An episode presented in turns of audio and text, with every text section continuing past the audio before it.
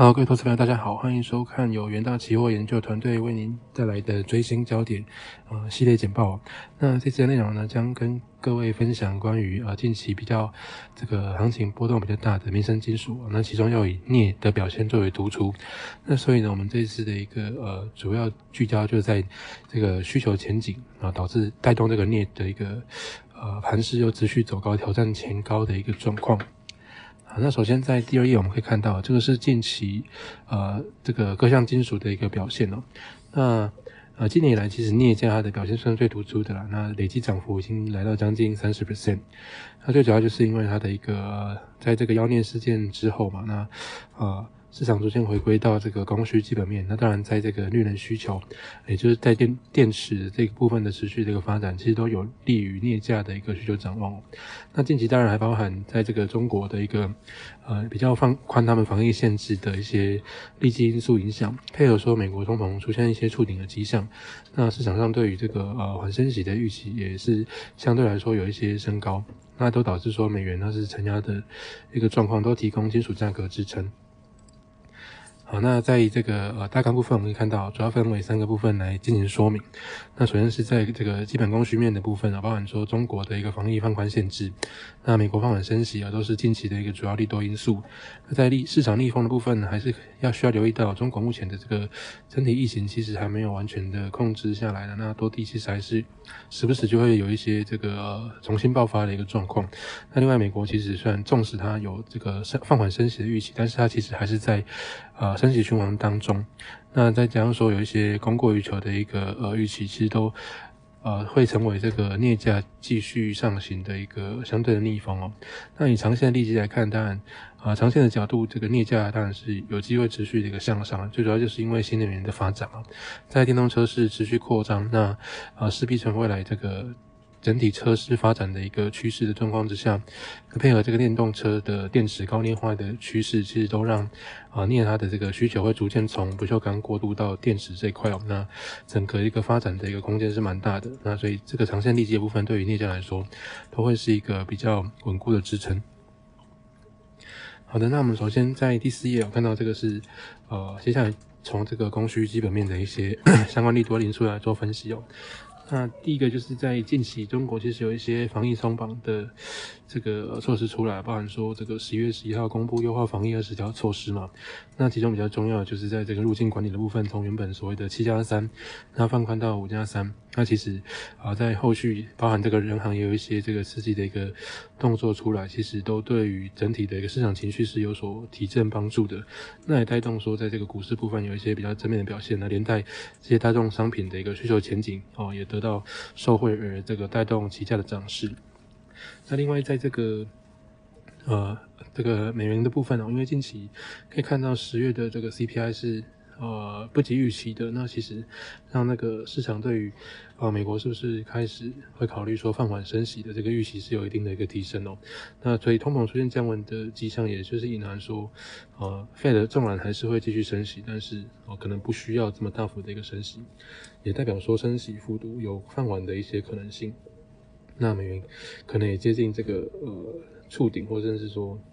接近触顶的一个状况，其实是有利于这个以美元计价的这些相关的大大宗商品。那目前这个呃呃费的官员的一个相关说法也也呈现出，就是这个目前这个升息循环可能会变成，呃虽然说这个最终的一个利率目标是会提高，但是呃整个升息的步调会比较缓和这样子的一个状况。那其实对于这个美元的一个后续的走势来说，就是。啊，不不太会构成美元继续大幅向上的一个条件哦，那也让啊以其计价的这些相关技术是有所帮助的。好，那在第六页的部分可以看到，这个是啊刚一开始有提到这个未来啊镍的一个需求发展蛮重要的一块，就是在车市的一个增长。那目前中国车市是呈现复苏的一个状况，在十月的这些数据的这个产销分别。哦，跟这个去年相比，有年增十一点一跟六点九 percent 的一个水准。那最主要就是中国它有一些呃相关的一个优惠措施啊，促促进销售的一个做法，然后出来。那另外在呃之前的这个晶片的一个短缺的影响，那也出现了一个淡化。那另外在中国的新能源车市场部分，则是一样维持很强劲的一个成长，在十月的这个产销就是在创历史新高嘛，那分别都有年增啊八十七跟八十一 percent 的水准，那也让整体他们新能源车的一个市占率目前已经来到将近三十 percent，那看起来这个趋势还会持续的一个发展下去。当然，对于呃镍在这个电池的使用量上会持续的成长，对于镍价来说就是会是一个中长线的利基点哦。那另外，在这个第七页这边是，呃，镍它传统的一个主要的这个需求来源嘛，就是在不锈钢那个部分。那我们从左边这个不锈钢库存的指标也可以看到，近期这个中国对不锈钢的需求是好比较强的，因为华东跟华南是中国主要的不锈钢生产和消费地区。那其中佛山跟无锡市场就是最主要的不锈钢贸易集散中心嘛，所以他们的一个库存情况常常就会被当成不锈钢供需状况的一个晴雨表。那近期不锈钢库存在这个去库的一个情况之下，其实是有隐含说下游需求有改善。那在呃右边这张图就可以看到，这个是中国的一个不锈钢的产量了。那呃下游需求回升，受到这个呃刺激排产的一个增加，那预期短期在基本面这个回暖的部分产量将维持成长，当然就有助于呃镍在不锈钢这块的需求。那另外以供给面的角度来看呢，目前这个两大交易所他们的一个镍库存其实都处于相相对低档的一个情形。那以伦敦交易所这边 LME 这边来看呢，目前这个啊镍库存是比三个月平均还少了二点三一 percent。那上期所的一个镍库存虽然说近期是有所增加，但是跟呃之前的一个四月份的高点相比，我已经大幅下滑超过六十 percent 了，其实都处于一个相对低档的一个状况。所以在库存的一个比较吃紧的一个情况之下。那当然，对于呃以供给面的角度来切入，对于镍价来说，就是会这是一个比较大的力度。那刚刚讲到的是近期支撑镍价呃挑战前高的一些相关因素，但是我们还是需要留意到市场上有一些这个逆风因子，值得留意。那包含说这个中国的一个疫情，那看起来是呃持续的一个反复当中嘛，没办法说完全有效的控制，所以呃蛮多这个呃地区的政府其实有。还是有加强一些这个啊所谓的一个防疫限制措施的。那最主要就是因为之前这个北京那边又有出现死亡案例嘛，那也导致说那时候实施了新一波的一个新防疫措施。那虽然说近期这个官方啊的出来的一个讲话的角度是比较偏向啊渴望逐渐的一个放宽防疫限制啊的一个说法，但是以实际的疫情角度来看啊，如果我没有完全的控制下来的话，这个官方这个放宽防疫的一个。呃，坚持或者说那个决心能到哪边，可能就还值得观察。好，那另外在这个中国相关数据，目前其实也是显示说，他们这个经济动能还是处于比较不足的情况。那以这个呃十一月的呃 PMI 来看哦，啊，包含在制造业部分是又降到这个荣枯分水岭，也就是说五十以下的这个萎缩区间嘛。那以非制造业的角度来看，其实也是降到萎缩区间。那最主要就是因为之前疫情的影响，然后导致说有一些加强风控的动作嘛，对经济动能来说是蛮大的一个损伤哦。那再加上说这个，呃，疫情的一个强力这个风控措施之下，引爆了部分地区的一个抗议活动，那其实也让呃市场上对于中国经济动能的一个前景担忧会比较加大一些。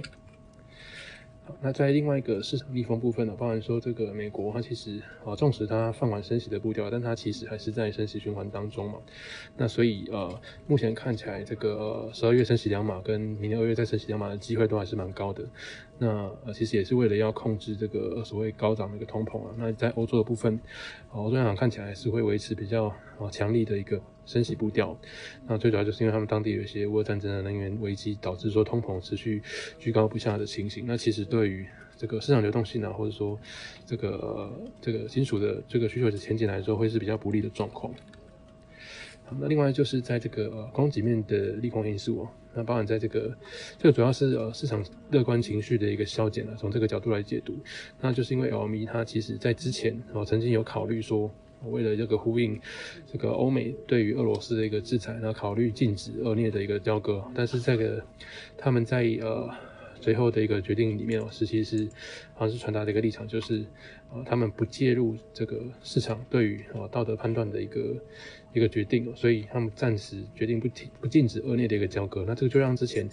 啊市场上预期说恶劣可能会受到禁止，导致说这个供应受限的一些重要因素就是就此消失了。那在这样的一个情况之下，当然对于镍价来说，就是会是一个算是比较负向的因素。好，那这接下来两页呢，可以看到这个是呃中长线利基的部分啊，像刚刚也在提到的这个啊电动车市的一个发展，像是高盛就认为说未来十年铜铝镍的一个绿能需求会强劲的成长，那所以到二零二五年的时候，镍的一个绿能需求的占比会从二零二零年的大概五 percent，那成长四倍来到二十 percent，那电动车市场当然会持续的一个快速成长嘛，但啊至少最快可能到二零三零二零三五年，那欧洲市场就会啊全面抬。淘汰掉这个我们所谓的这个汽油车，那在全面电动车化的一个情况之下，当然电池的一个需求会是镍呃未来需求展望的一个非常重要的成长点。好，那其实以现在定义式来看的话，它那个呃电动车的一个动力电池高镍化也也成为趋势啊，对于镍的一个用量当然会持续的成长嘛。那像是，呃，因为目前的一个动力电池主要包括磷酸铁锂、三元跟锰酸锂等，